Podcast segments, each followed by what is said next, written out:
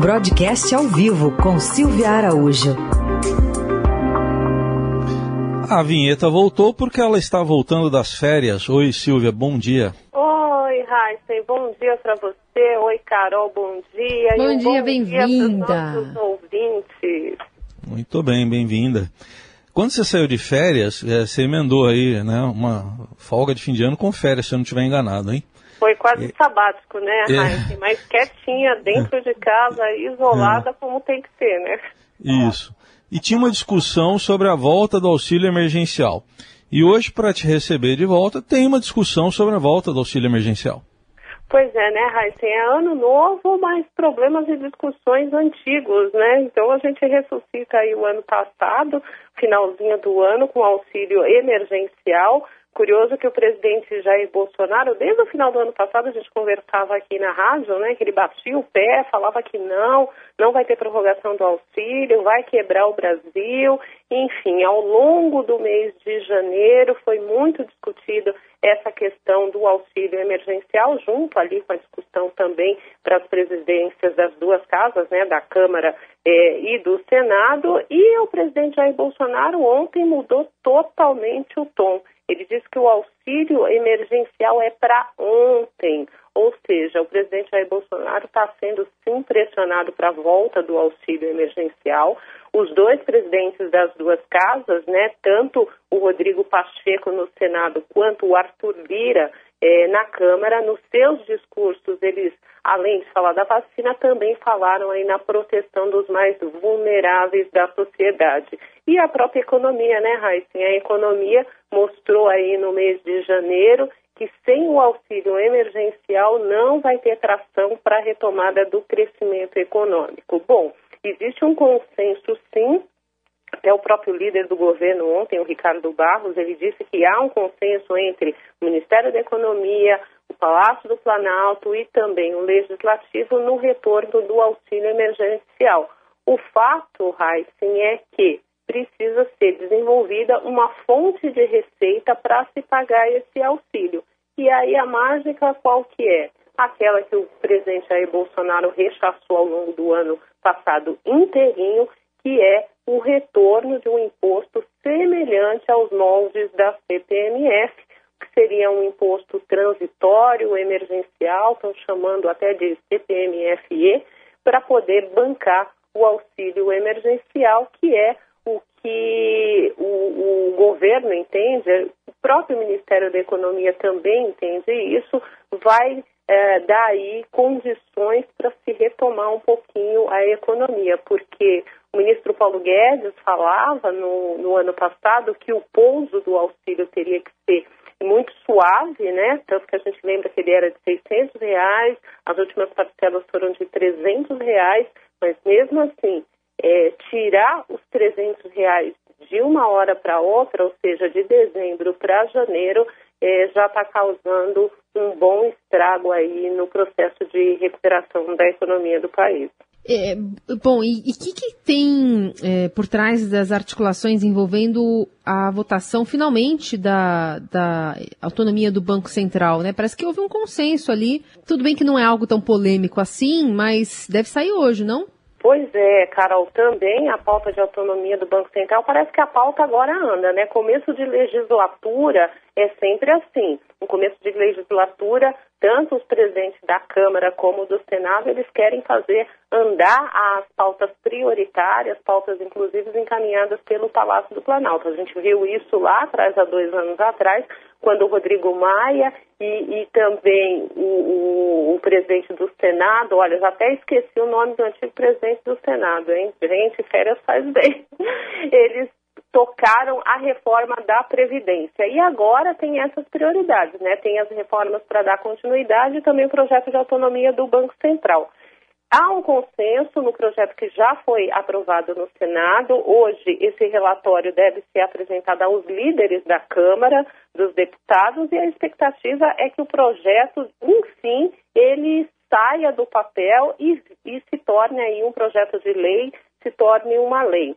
É, nesse projeto de autonomia do Banco Central, o que, que tem de, de especial? Os mandatos dos presidentes do Banco Central não vão coincidir mais com o presidente da República. Em o, o projeto passando, o que, que vai acontecer? O presidente da República indica, mas o, o presidente do Banco Central ele fica é, quatro anos no mandato dele, mas são mandatos não coincidentes. Então ele pega dois anos de um presidente que o indicou e dois anos do próximo presidente que é, assumir o comando da nação. E também além do mandato para a inflação, que é o que o Banco Central hoje persegue, o mandato do Banco Central todo é focado na inflação hoje, no regime de metas de inflação. Se o relatório eh, do deputado Silvio Costa passar na íntegra, além de inflação, o Banco Central também vai ter que olhar para a questão do pleno emprego no país, e a gente sabe que só existe pleno emprego no país se a economia também está a todo vapor. Então, isso significa que o mandato do Banco Central também vai olhar para a atividade econômica do país para poder gerar aí essa situação de pleno emprego. A expectativa é que depois que os líderes apreciarem esse relatório, o, o projeto vá para plenário e, quem sabe, até amanhã ele seja votado aí um projeto que foi idealizado pelo avô do atual é, presidente do Banco Central, né, o Roberto Campos Neto, e que depois de décadas, e olha que são quase, são mais de quatro décadas, o projeto de autonomia do Banco Central pode, enfim, sair do papel e o nosso Banco Central pode começar a se equiparar a título de independência aos bancos centrais internacionais. Vamos acompanhar então esse dia importante nessa questão da autonomia do Banco Central. Tem outro assunto aí que tem a ver com as reformas, a administrativa, que está sendo um pouco menos falada, mas ela pode entrar, pode entrar nesse pacote aí todo? Pois é, a reforma administrativa, ontem, o presidente da Câmara, o deputado Arthur Lira, ele disse que já está encaminhando o projeto de reforma administrativa é, para a CCJ, a Comissão é, de Assuntos Jurídicos, né, de Constituição e Justiça, na verdade, da Câmara dos Deputados. Mas aí, Raíssa, a gente tem que observar uma, um pequeno detalhe. Ainda não tem uma Comissão de Constituição e Justiça montada é, na Câmara. Ainda está uma disputa pela presidência dessa Comissão de Constituição e Justiça.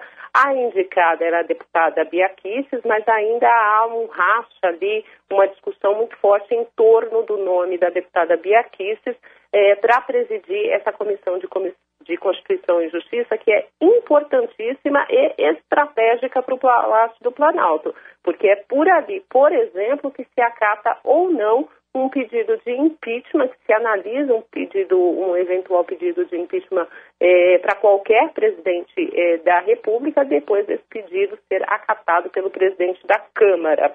E o deputado Arthur Lira, ao a, encaminhar esse projeto de reforma administrativa para a CCJ, uma frase é, significativa dele foi a seguinte: ele disse que não vai cortar direitos adquiridos dos servidores e muito menos demonizar os funcionários públicos. Essa reforma administrativa é extremamente importante, ela é chamada do, da reforma do RH é, federal, né, do, do serviço público, ela é extremamente importante, principalmente para os entrantes no serviço público, para tentar aí é, deixar com que o serviço público, fazer com que o serviço público no país ele se torne um pouco mais eficiente, que a gente sabe que há é, setores bastante eficientes do funcionalismo público, mas também há muitas correções a serem feitas. Muito bem, só para fechar, e a inflação, algum repique aí na, no horizonte? Olha, é, no horizonte sim, mas para esse mês de janeiro, daqui a pouquinho o IBGE, ele divulga a inflação IPCA do mês é, de janeiro. A expectativa é de uma desaceleração forte em relação ao dezembro, né? A gente lembra que dezembro foi pressionado ali pela bandeira vermelha de energia, que na realidade foi antecipada, que ela ia vigorar em janeiro, mas foi antecipada para dezembro. É, a expectativa é de que o indicador fique ali na mediana, em torno de 0,30%, 0,40%, contra 1,35 do mês de dezembro, que foi turbinado aí pela bandeira vermelha. Mas no horizonte, Heisen, a gente já tem uma pressão aí encomendada depois do aumento dos combustíveis autorizado ontem pela Petrobras. Muito bem, vamos aguardar. Só um detalhe, você falou CPMF-E, é esse o nome que estão querendo dar? É, seria uma CPMF-E, o E é de extraordinário. Ah, tá. Emergencial extraordinário. Tem E de enganação também, né? Enfim, pode, Pode ser. pode ser. Tá bom, essa é Silvia Araújo que participa, voltou hoje aqui ao Jornal Dourado e participa às terças e quintas aqui falando de economia. Obrigado, Silvia. Até quinta. Até quinta. Um beijo.